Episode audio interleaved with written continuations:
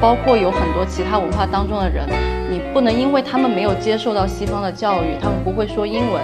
你就会说他们的作品是不被需要，然后是没有意义的嘛？当然不是。所以我觉得应该反过来，应该先撇除就是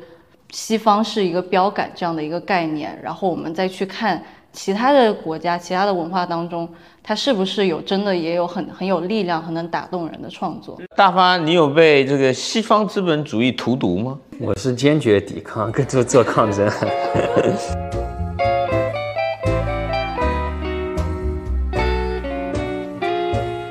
我觉得我很少会认为赞同某个人的观点而和一个人发生对话。我更多的是，当我不赞同某个人的观点的时候，我会有想要跟他对话的欲望。如果大家一个东西我们觉得都没问题，或者说我们一群人围在一起，大家的意见都非常统一，当然这样交流起来很轻松很愉快。但是我觉得他只是在不停的固化我的意识。我觉得可能我们的杂志它不一定是那种。非常外露的一种愤怒，但其实它里面是有包含很多艺术家他们的一些对某些事物的对抗也好，或者说是他们的一些反骨心，或者说是他们的一些非常个人化，然后非常不被世人所理解的很小众的见解。我们觉得这样的一些东西，它其实都是一些小小的 raging，都是一些小小的愤怒的瞬间。它可能不是大爆发式的，它可能就是一瞬间的我很不满。我要说出来，可能是这样的一些瞬间，然后我们就希望把这样的一些瞬间也在杂志当中能够有所体现，所以会有这样的一些圆桌式的讨论。这是这个年龄层的特色嘛，就是聪明到虚无啊！欢迎各位艺术范儿的听众，这一集呢，我非常高兴邀请到三位年轻人。其中两位做了一件很有意思的事情，做了一本很有趣的独立刊物。首先呢，就是管少爽 Lily，她其实之前在艺昌美术馆有工作过，然后后来就是追求她的这个艺术专业了。他先自我介绍一下。其实，在我正式加入一仓美术馆之前，我就有和几个志同道合的朋友创建了一个叫“珍珠鼻涕虫”，专注于独立出版和 zine 这样的一个媒介题材的这工作室。然后 zine 我稍微介绍一下，它其实是一种发源于美国的一种独立出版物。然后它的非常具有特色的几个特点呢，是它是一种很薄的小册子，它非常的易于便携，它不像普通的书一样很复杂，可以满足大家的一些小巧些很好玩的小 idea 的这样的一种媒介。我和我的几位朋友都对这种媒介非常感兴趣，所以我们一起做了一个这样的图书工作室。嗯，对。后来呢，我就来到了一仓美术馆，然后在一仓美术馆期。期间呢，也参加过在艺仓办过的一些艺术节和艺术书展。那个时候也是更加进一步的，就是坚定了我想要做这个图书工作室的这样的一个信念。我们先认识你做了这本独立杂志、独立刊物的编辑，嗯更更是吗？我一般杂志里面署名是 Root，那一般朋友都会叫他的这个翻译根根。我是二零年毕业于芝加哥艺术学院，当时进修的是陶瓷雕塑专业。回国之后呢，是从事艺术教育的工作，同时自己也有在做自己的一些调研。然后明年的话会呃去日本进修一下，去考那边的大学院。对，然后我是在很早之前就认识了。珍珠鼻涕虫，在我工作的时候加入到了整个主创的团队中。同时，今天来一起对谈的还有我们美术馆展览部的策展人大发。大家好，我是大发，应该是第二次听到我的声音。上一次我有和于老师录过一个我们码头计划苦地宣言展览的介绍。是的。那今天也很开心可以再次加入到这个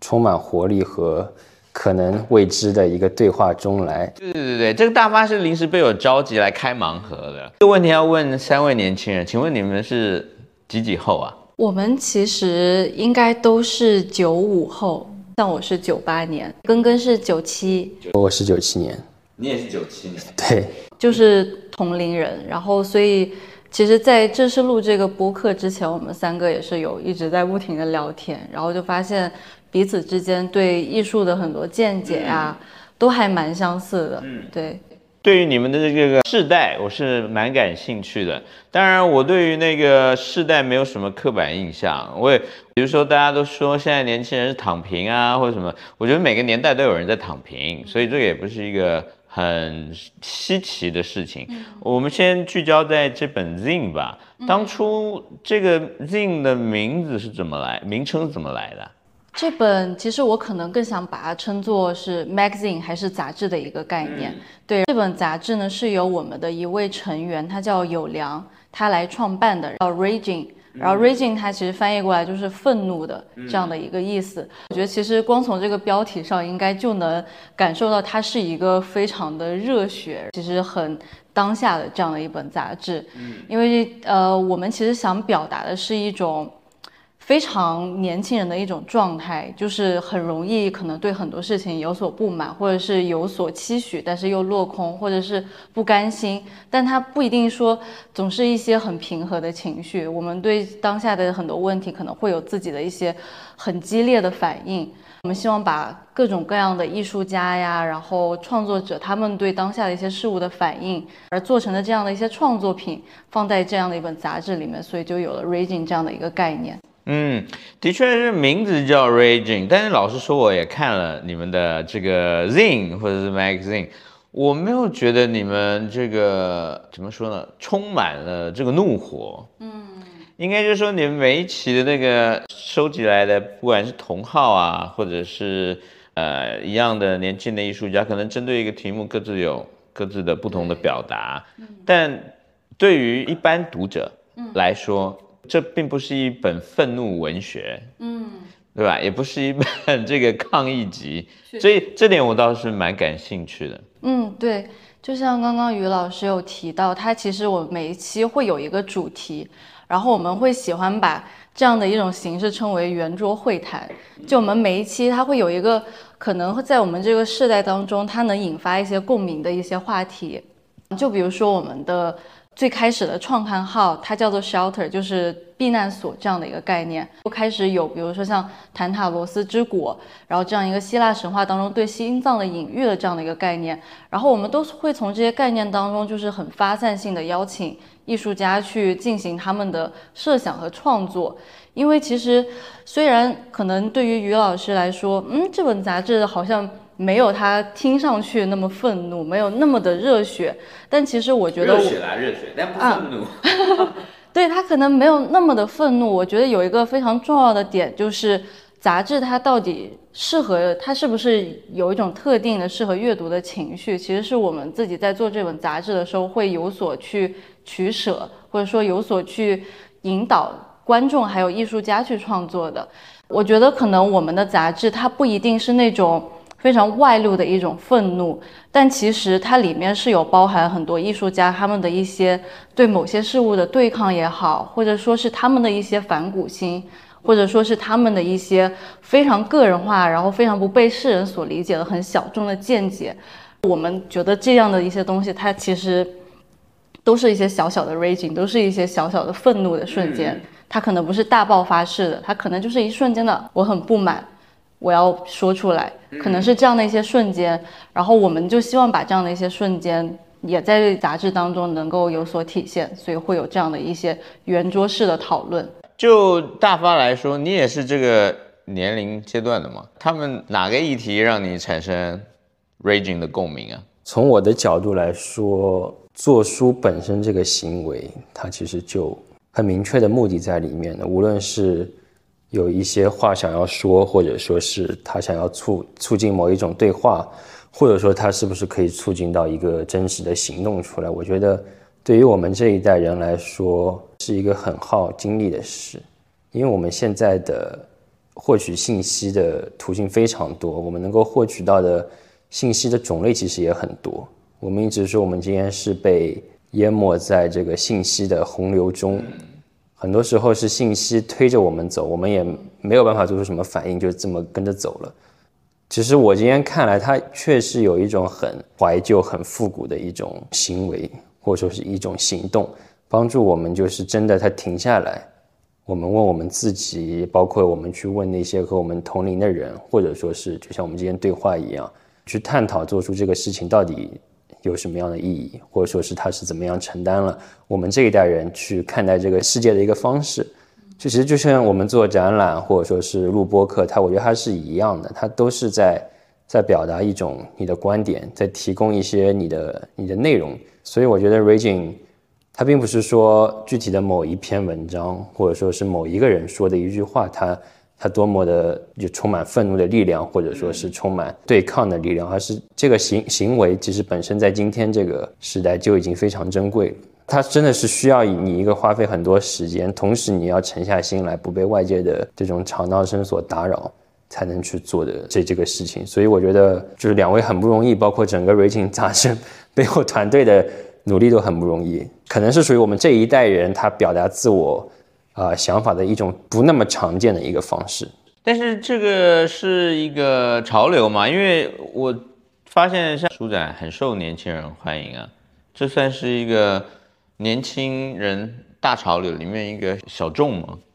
嗯，我觉得可以这样来说，因为我们作为参加过很多次这样的艺术书展呀，在这样的一个可以说是行业当中。参与的一一份子来说，我们观察到的一个非常有趣的现象是，虽然说有艺术书展这样一个看似让书重新回到大众的视野，然后好像是一个复古回潮的这样的一个东西的存在，但是其实你仔细观察会发现，大家更感兴趣的是那些在视觉上非常吸引人的一些东西，就比如说插画。漫画或者是一些图形的设计类的书物，他们是非常非常受现代年轻人的喜欢的。但是相反，以文字为主的杂志也好，或者说文集也好，它反而还是会那些会会变成那些在角落当中不太被人观察到的一些出版物。然后我觉得，虽然说我们也非常的开心，就是现代艺术书展它变成了一个非常大的热潮，尤其是现在。几乎每一个城市，好像每一个月它都会有一个这样的艺术书展，但是仍然在这样艺术书展当中，那些真正的好像试图要表达一些什么的书，它可能反而是不太被人所看见的。你们做出来这本杂志，其实文字量还相当比重相当的大吧？像根根你自己是怎么看这个编辑手法的？我个人觉得艺术它是不能你把它完全从文字还有理论去割裂开来的，你不能光光只注重啊我的视觉效果怎么样，它也需要大量的沉思，你去不断的深思熟虑去考量我的这个作品它诞生的意义，或者是我去创作它的时候，我有没有想清楚我到底想要表达什么？文字的话其实是一个很好的工具，去帮我们把作品看不到的一些东西去把它阐释出来，或者是跟其他的创作者进行一个交流。像比如说，我在这一期，我有跟我的一个好朋友艺术家，我们有进行一个访谈。然后，其实我们艺术家之间的访谈，就坐下来访谈的机会不是那么的多，有的时候可能聊天的时候，嗯，带过性的去。提到过，然后平时的话，基本上我感觉我跟很多其他艺术家接触，基本上都是啊，看你的作品，嗯，夸夸你的作品，但不会很深入的去对。所以我觉得，作为一本艺术杂志，Raging 里面有一定含量的文字的话，其实是一个比较好。的一个内容形式，这样的话，它不但可以让读者以文字的形式去理解艺术家想要表达什么，同时也给艺术家之间建立了一个桥梁，就是啊，我原来他们是想要传达这样的信息，可能我从单从视觉元素上面我没有办法推断出他们完整的信息，但是我可以通过文字进行一个这样子双向的沟通。嗯。像现在就是你们这个时代的年轻人，可能也做艺术或不做，就是大家是怎么样进行交流？刚刚提到一个有这个浅层的交流跟深层的交流。嗯，我觉得其实很有意思的一点是，现在有很多人其实可能我们是很长久时间的朋友，但我们未必在现实生活中是见过面的。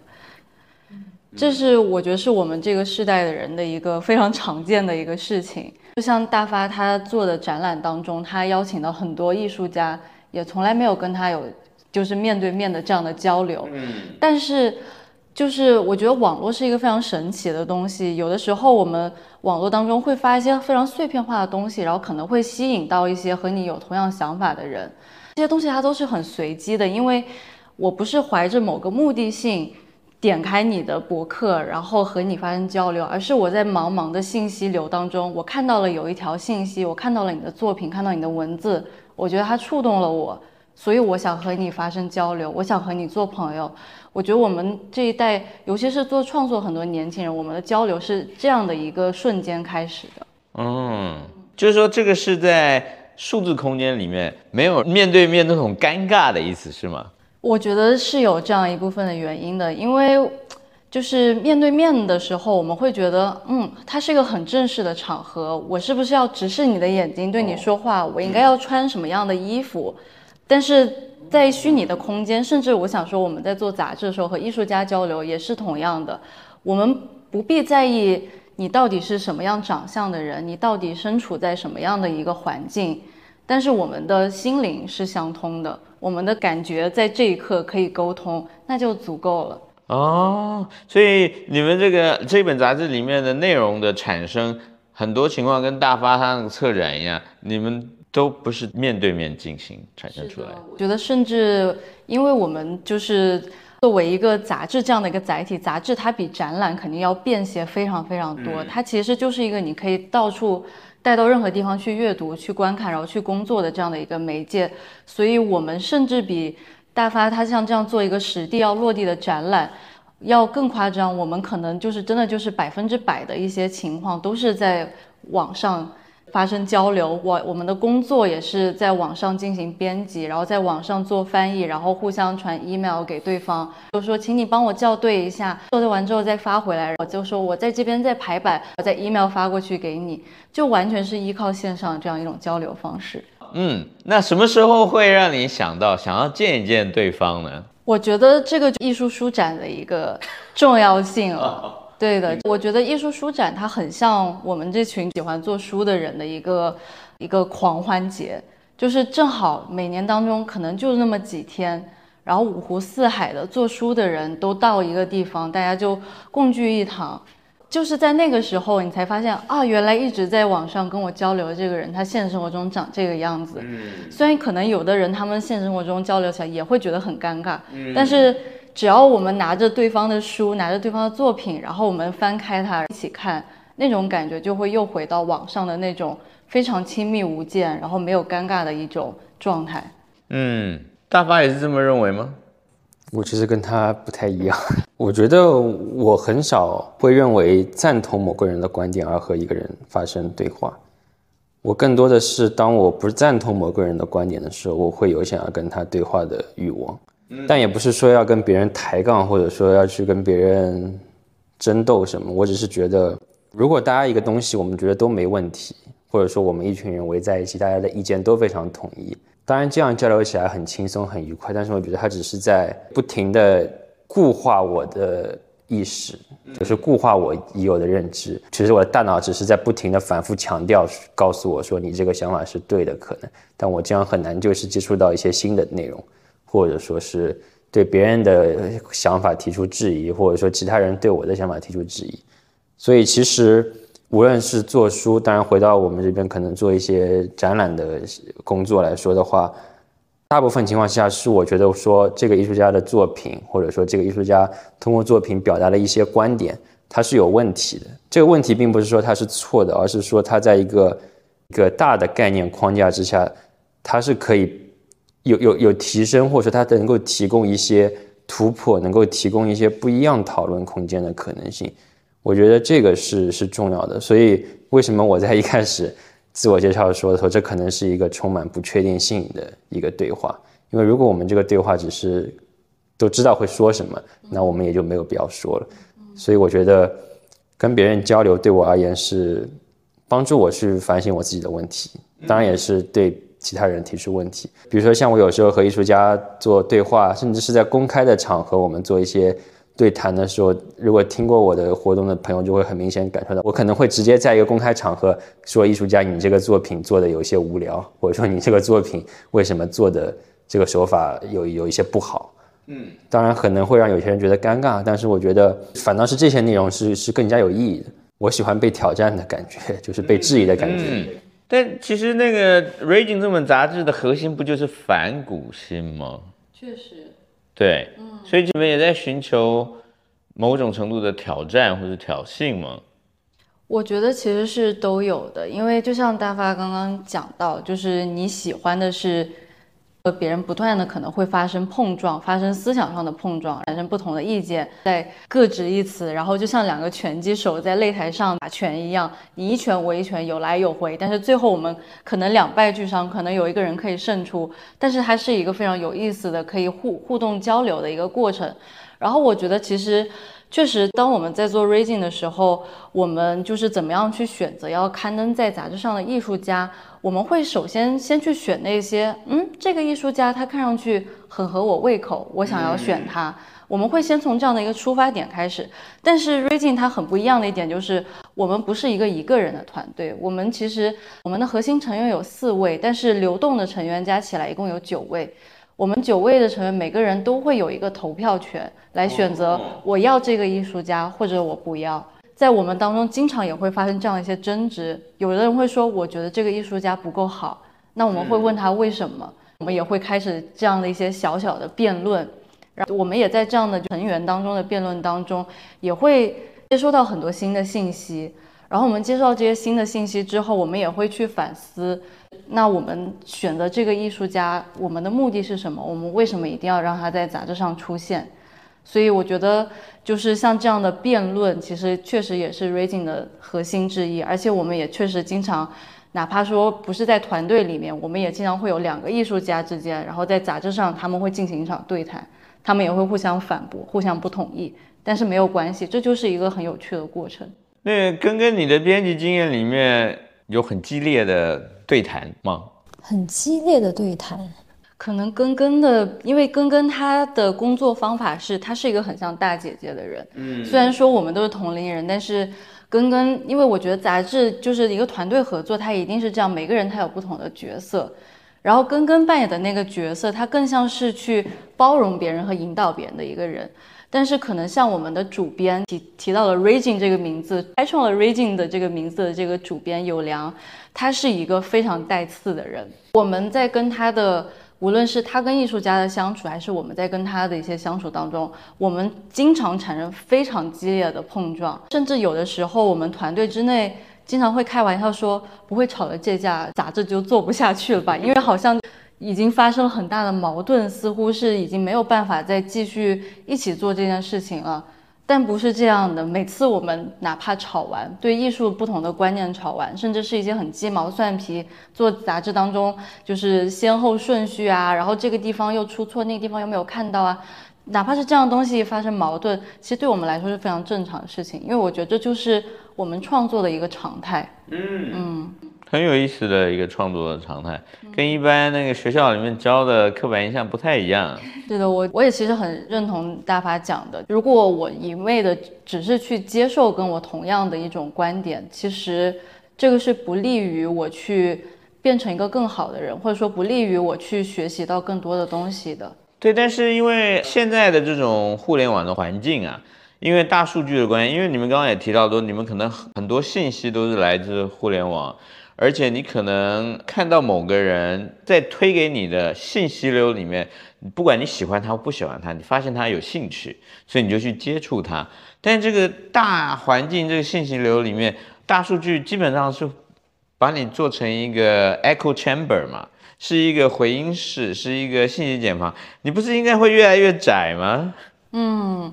我觉得这个其实也是我们做杂志的一个很关键的原因，因为杂志它不是一个流动的媒体，它是有固定的，它可能是有一些固定的可选择的观众的，然后它也是，就是选择来读这本杂志的人，他是去选择读了这本杂志，他才会接触到特定的信息。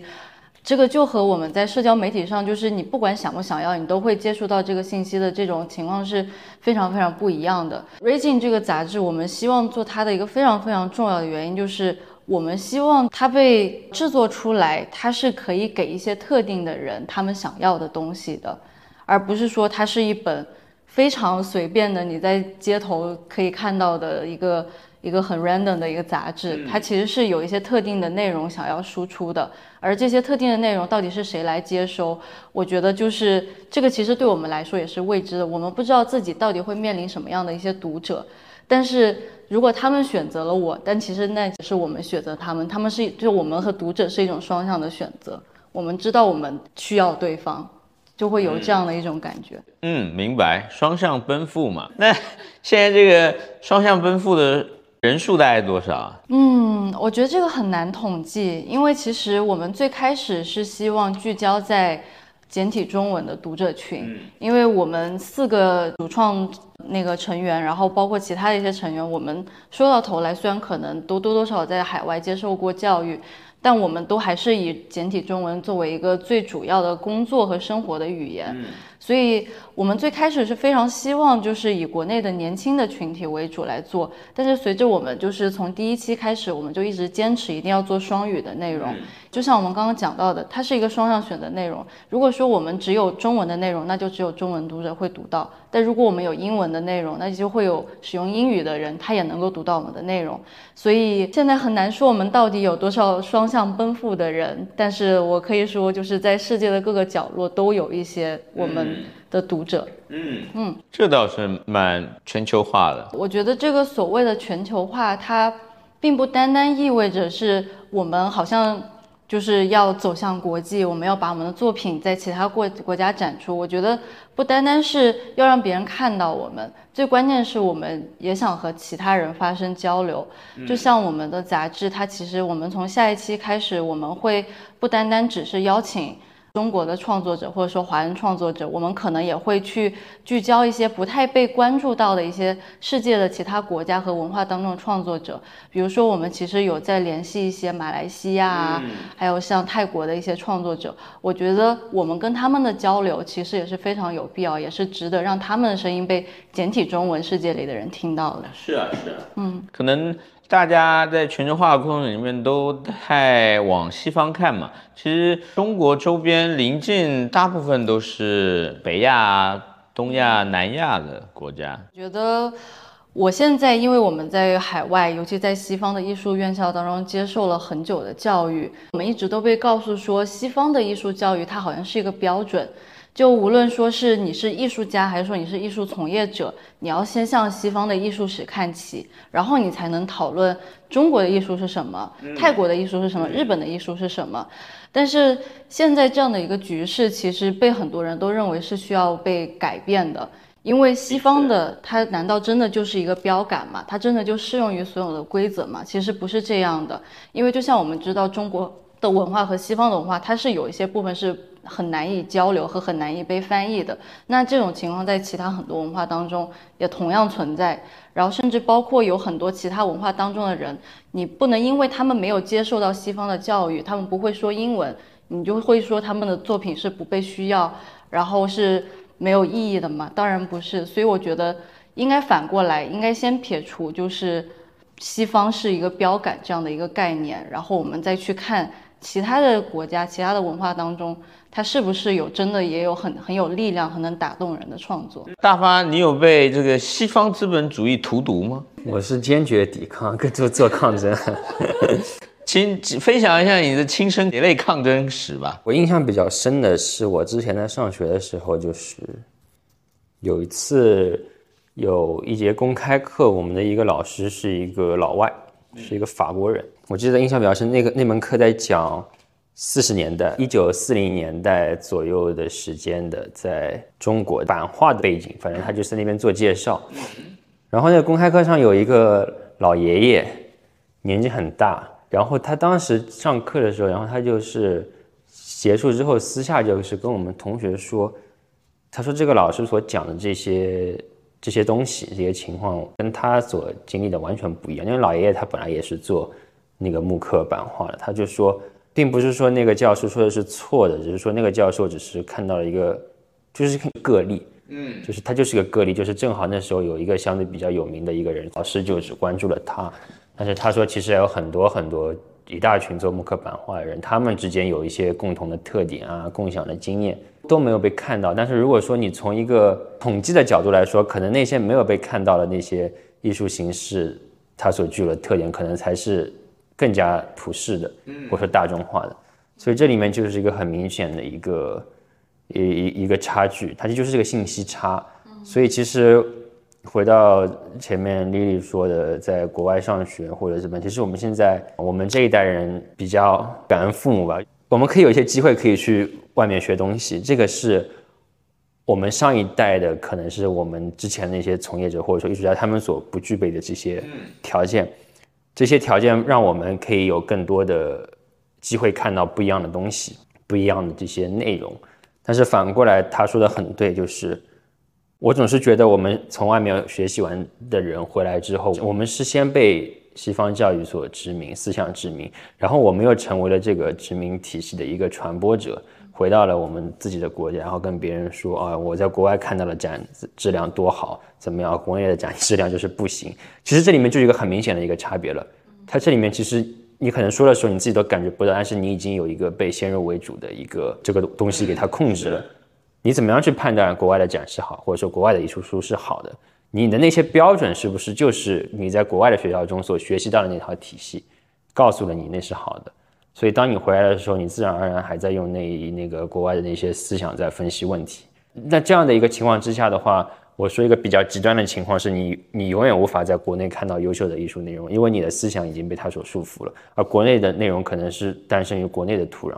它这个差别你是没有办法去抹平的。所以这个其实是一个很很重要的一个一个点，我觉得。但是其实回过头来，我前面你们在说的时候，我一直在想一个事情，就是于老师你说的，我们这一代生活在信息的洪流中，然后书是杂志它是怎么样的一个角色？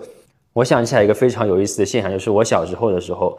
在哪一个情况下会最看到杂志？是我去理发店理发的时候，我在那边排队，理发店里永远会摆一堆那种美发的、关于时尚的那些杂志，然后我就会拿起来去看。那种阅读，我感觉和我今天去看，比如说抖音或者说是看这些自媒体是一样，它是一个没有目的的阅读，就你也不知道你会看到什么，你只是在那边翻。但是我觉得在今天反过来，我们自媒体发展这么蓬勃的时候，当我在想要去看一本书或者说看一本杂志的时候，很明显我的阅读已经是带有目的的了。所以我觉得这个这两者之间，我个人的感受是我对杂志的这个态度从一个。原本漫无目的的翻阅，到今天，它我可能是带有非常明确的目的性，然后这个目的性会帮我去选到哪些杂志，谁的杂志，然后这个杂志中的哪一篇文章，或者说哪一个观点，所以它其实是一个非常带有目的性的阅读方式。但其实反过来，我想请教于老师，因为如果说是说出版物或者说是文字工作，你的经验肯定比我们三个人加起来都多。哎，对，对，你怎么看？你当时比如说十年、二十年前在。做文字工作、做出版物工作，作为主编的时候，那时候的杂志和今天的杂志，在你眼中会有什么不一样吗？没有，首先我没有做过 zine，嗯，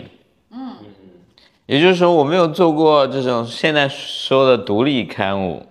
嗯，所以我一开开始做的时候就是商业消费主义刊物，嗯，所以那个。就有就好像做品牌一样，有很明确的这个目标读者，然后根据各种不同的生活风格才延展出编辑的内容的线嘛。那个时候是这样子的，所以这两个不太能够比较。但是那个时候时代也有独立出版，嗯，很多人就是自己有艺术家自己做的，其实就出版不是一件很复杂的事情，至少自从印刷术普及之后。你可以自己做拼贴、剪辑、文字，你甚至做个简报，都可以变成一个出版的行为跟行动。只不过那个时候，我那个时候年代，这个社交媒体还没那么兴盛，我们比较有呃迷路的可能性。就那个时候，你可能只是去逛书店，甚至是旧书店，你逛到一本。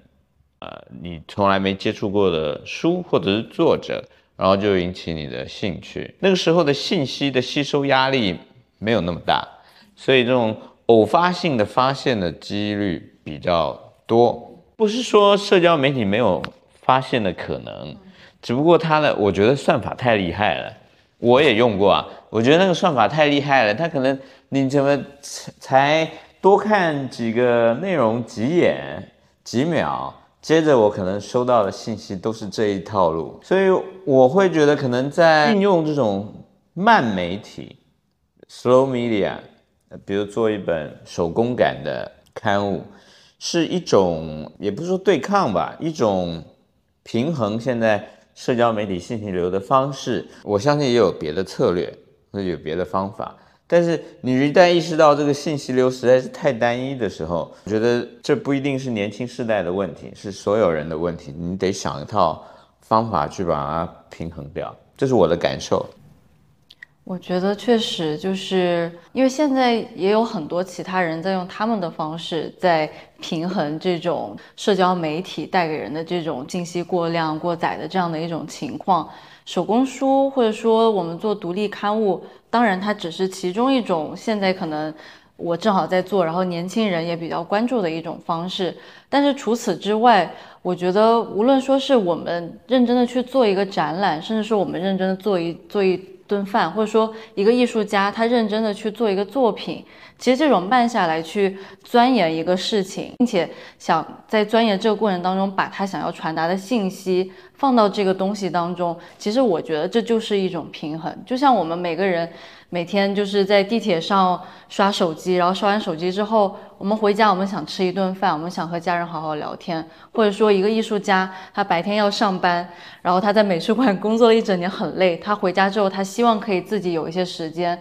慢慢的做自己的作品。其实我觉得就是在我们现在的时代，我们有各种各样的方法可以来平衡这种巨大的信息流带给我们的这样的一种冲击。我觉得其实根根应该对这个事情也蛮有自己的一些想法可以分享的，因为像我当时是一边在美术馆工作，然后我一边在做杂志，然后根根也是他一边在工作，他一边在做自己的创作，所以根根或许可以说一下你当时自己的一些心境。我当时在参与 Raging 的工作的时候，是有一份。全日制的本职工作的，然后呢，那一份工作当时是在国内的一个机构里面去带对于出国读艺术感兴趣的学生他们的艺术作品集。嗯，然后这个工作它有一个特点，就是我自己个人是没有，就是如果是我 personal 的一些创作，说我没有。很多自己个人的创作的产出，我基本上大部分的 creative 的那些产出都是用在我的学生身上，我去指导他们去做一些作品，我给他们一些建议，我去帮他们构思他们整个作品集的逻辑是怎么样的。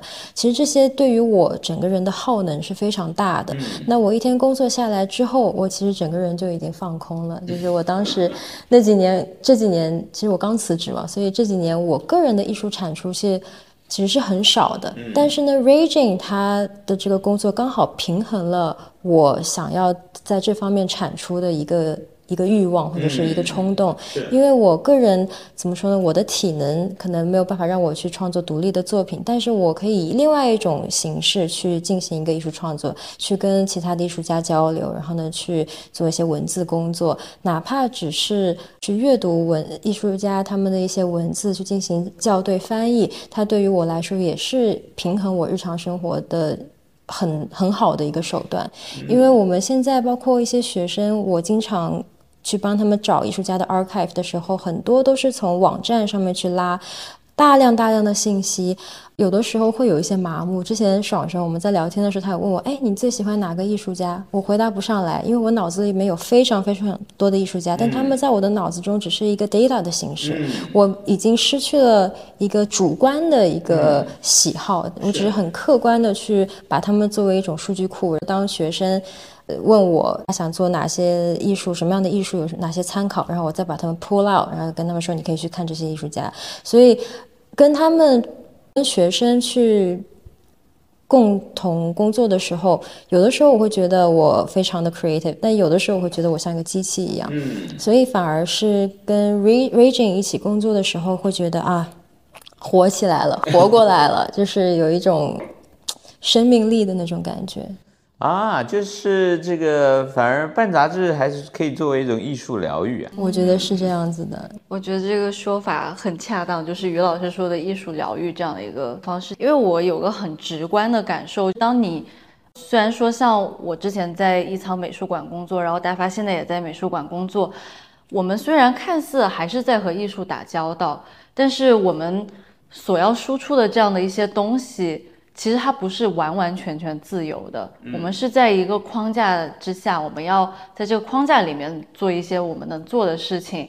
但是它绝对不是一个说可以让你非常自由的发挥的地方，因为你有很多要顾及的东西。所以在这样的一个一个反差之下，我们反而就会希望说，有一个东西，它要是能够让我完全放手的，自己非常自由的去创作，那就好了。嗯，所以。我当时就觉得，虽然美术馆的工作在那个时候，有些时候我也会觉得还蛮有成就感的，因为毕竟能够和很多其他人一起共事，然后能把一件事情给做出来，我会觉得很有满足感。但我会经常想，可是我的 creative 的 idea 在里面又占了多少呢？我的想法在这个里面又占了多少呢？还是说，其实这个位置不是我也可以换另外一个人，他也能够来做？所以我希望。我觉得真的能够治愈我的东西，就是我知道这个东西只有我能做，除了我谁都不行。嗯，就我一定要有，就是非常非常确定的这种的感觉，然后那样阐述出来的作品，它才是真正意义上可以治愈我的。嗯嗯，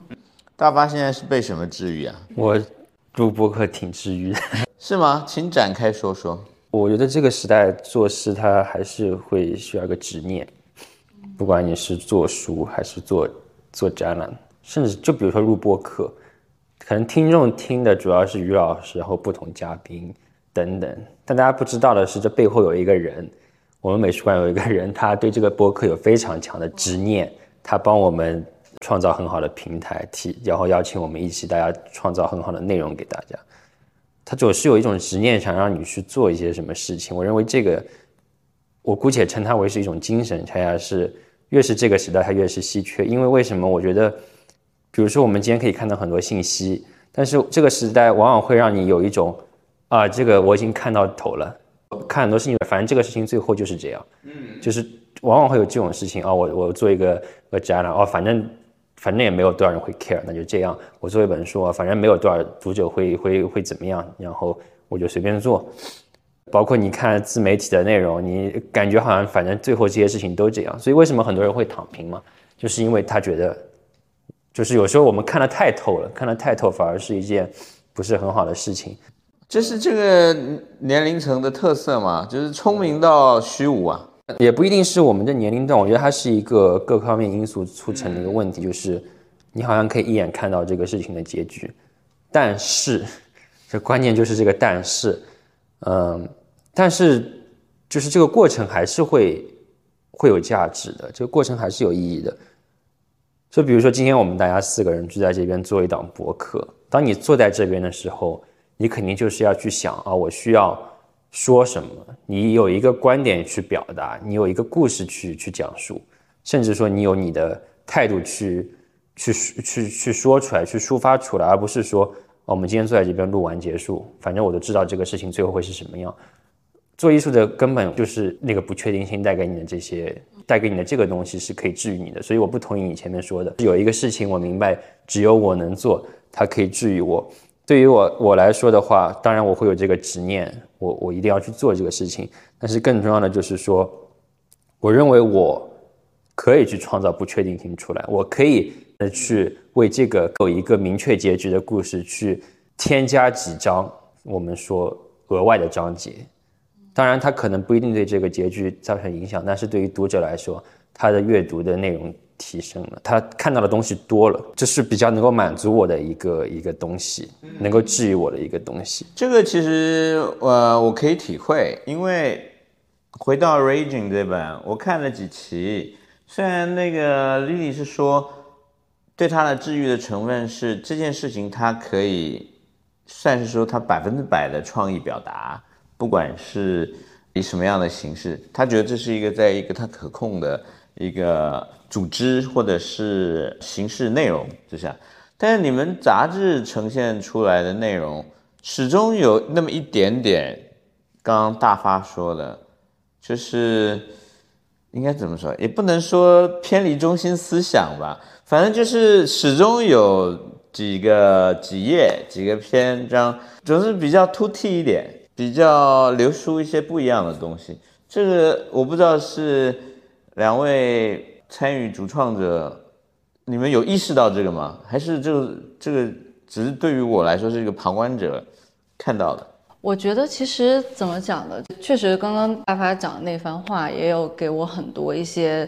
思考。因为确实，如果我们说在一个一成不变的一个一个结果当中，我们就觉得，嗯，反正事情就这样，我就什么都不用再做了，我就按部就班的做就好，或者我就说我就随便做的就好了。如果我们一直怀着这样的心情去做，那我觉得就是现在独立出版、独立出版物，它不会像这样去覆巢，微景杂志可能也就不存在了。嗯，所以我觉得就是确实有的时候我们会需要一些勇气，就哪怕说我们每期做这个 Reading 杂志的时候，其实我们也会有一个预期，因为我们每一期都会先提前要做好一个大纲，然后我们每个人都知道我们要做什么。然后像我之前有提到，为什么我们经常内部当中也会有一些矛盾，其实也跟杂志的这样的一个制作的心境是有关系的。有的人他就会觉得，对啊，就是我也知道我要做什么，我知道这个杂志它最最后做出来大概就是这个样子，那我是不是就可以不要那么费尽心思的去做？确实也会有这样想法的成员存在。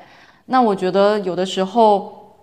我也好，或者说根根也好，我们自己有的时候反而也会觉得说。不行，如果是这样的话，那 Reading 就不是 Reading，它只是一，它可能就只是一本单单独的一个艺术家作品的合集，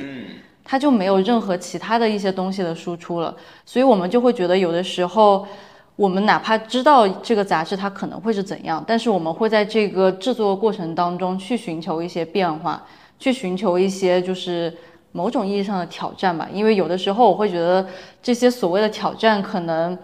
未必它是非常困难的，它可能只是一个很趣味性的一个挑战。就比如说我们在最新一期这个零零五的这个杂志当中，我当时就有想过要不要做一个非常无厘头的一个小栏目，因为我们这期的内容它是跟怪奇生物有关，但是我们其他的内容全部都是直接和艺术家作品相关，或者说是直接要去采访分析艺术家的作品的。但是我就会觉得，嗯，这样好像就一成不变了，就好像就和我们之前做的事情都一样。那我是不是可以做一点不一样的事情？哪怕我不知道这个最后做出来，读者会不会发现这一期不太一样？他会不会觉得这个栏目对这个杂志有什么影响？但我觉得我要试一试。当时这个栏目也有人说，我觉得不要做。但是我想了想，我就说我要做。我们就投票，然后大家都觉得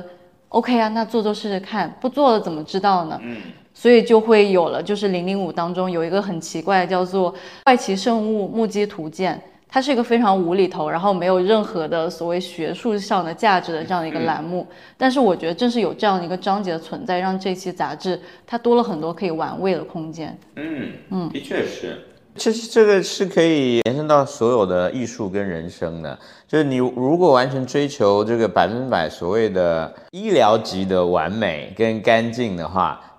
这是会非常枯燥而无聊的，绝对会丧失活力。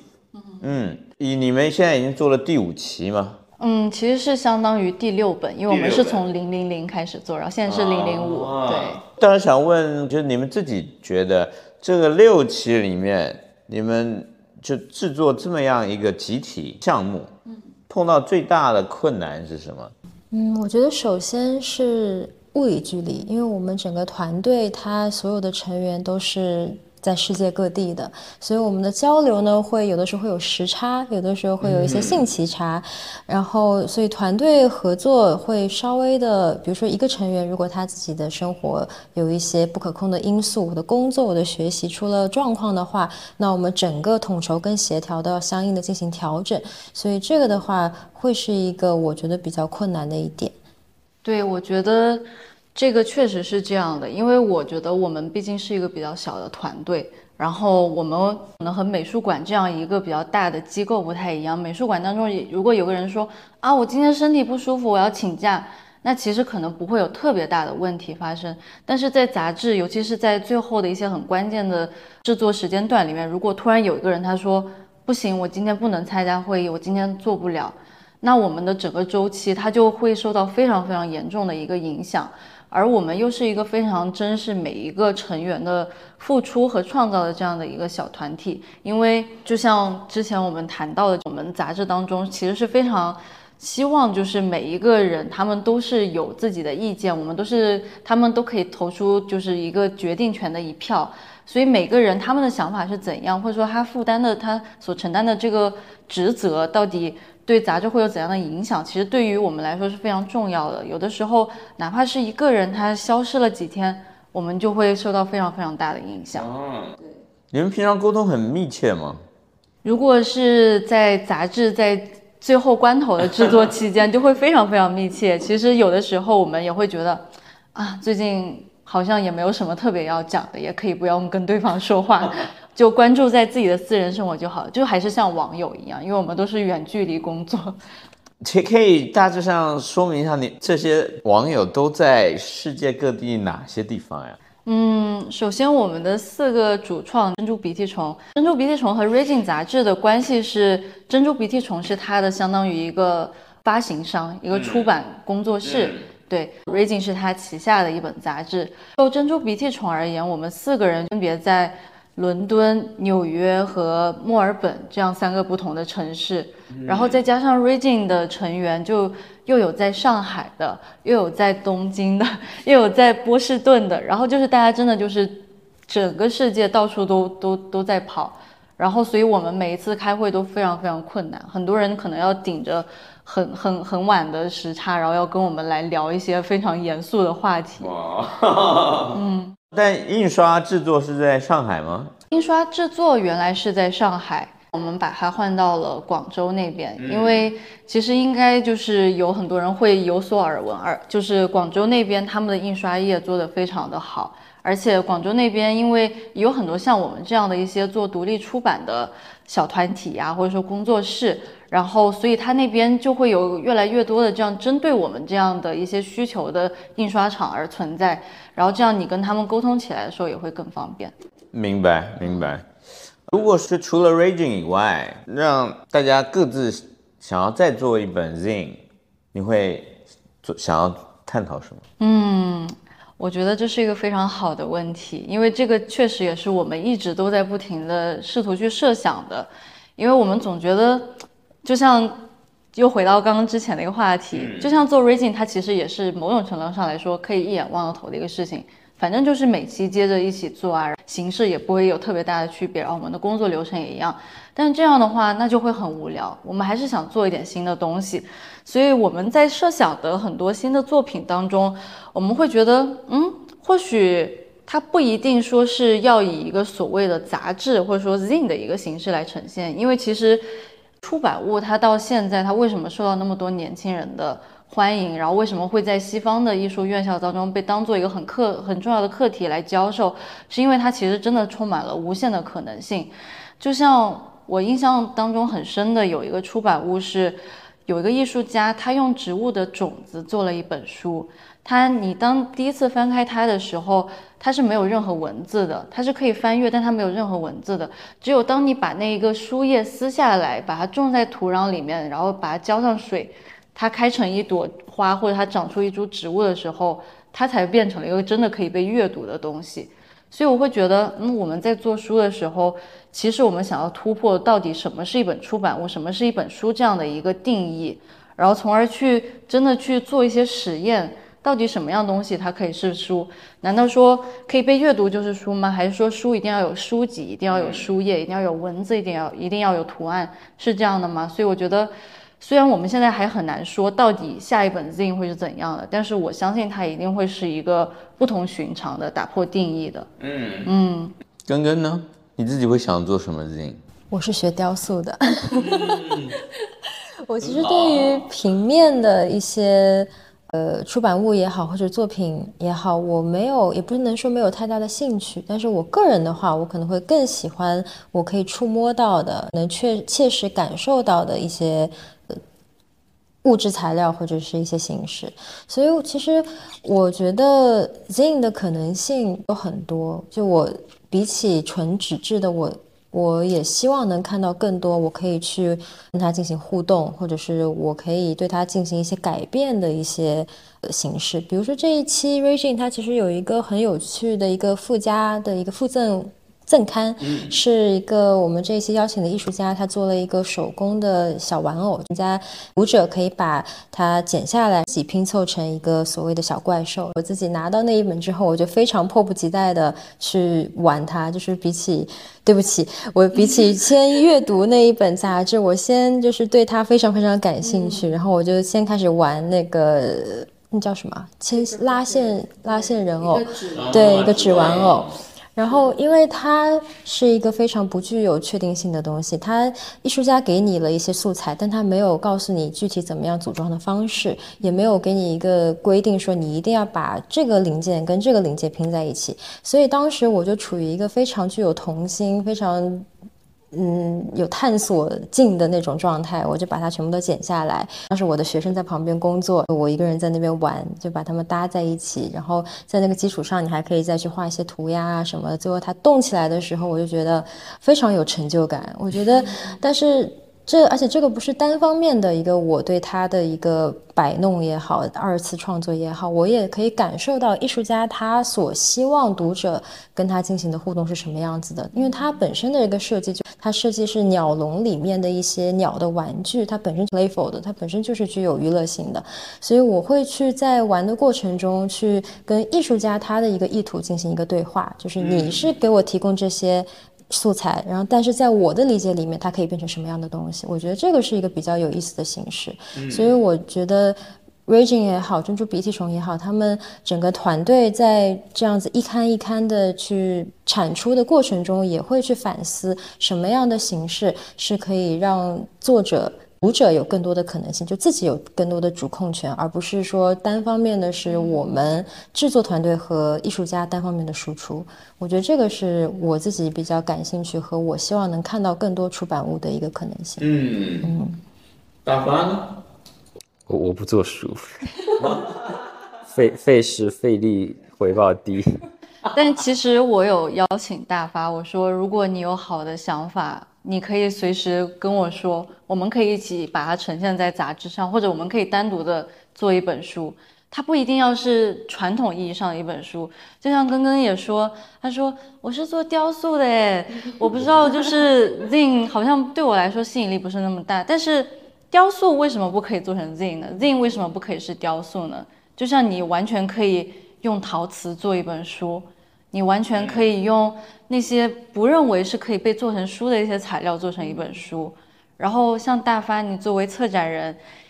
你的概念也可以在纸上被实现，你可以做一场纸上的策展。你知道我现在想说什么吗？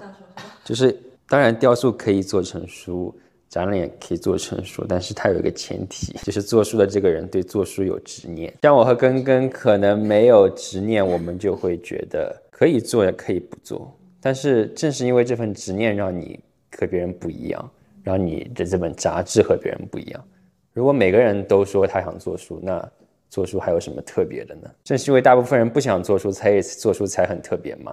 那你的执念要想做啥呢？先不告诉大家，保密保密，我们就作为这一集的尾声吧。尾声落在一个秘密。Well, don't be meager, gee, can't you see that I'm over eager? Oh, baby, oh, baby, oh, baby. And when my lonely arms need a build up again.